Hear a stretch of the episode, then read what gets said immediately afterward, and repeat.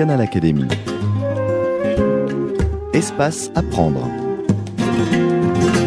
Permettez-moi de définir un petit peu à ma façon ce qu'est une nation. C'est, un peuple, une société, qui partage un certain nombre de, valeurs, une langue, des institutions, des valeurs philosophiques et politiques euh, communes, un passé assumé, une histoire, et, et un espace identifié et reconnu. Et c'est précisément euh, cet aspect-là de la réalité d'une nation qui étudie la géographie.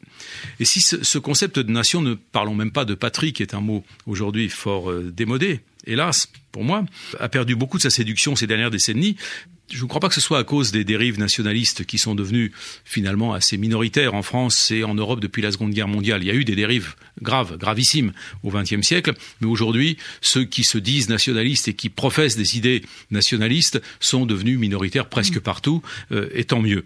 Pourquoi est-ce que le concept de nation est en, un peu en décadence, en péril, ou en tout cas mal compris aujourd'hui? Je crois qu'il faut invoquer la montée de l'individualisme, incontestable, la perte du respect d'autrui, qu'on ne peut pas nier, du sens des devoirs et des droits, parce qu'on parle beaucoup des droits, toutes sortes de droits, mais pas assez des devoirs, euh, et tout ça induit une, incompréhension de ce qu'il faudrait appeler, euh, de ce qu'on doit appeler le civisme. Euh, on parle d'incivilité, mais le civisme, c'est quelque chose d'essentiel qu'on doit apprendre aux enfants le plus tôt possible, dès la famille et bien sûr à l'école. Et sans aucun doute, pour moi, le déclin du concept de nation doit être incriminé, doit être aussi lié à, à l'insuffisance de culture juridique, euh, politique, historique et géographique des Français, mais aussi de beaucoup d'Européens et malheureusement de beaucoup d'habitants de la planète aujourd'hui.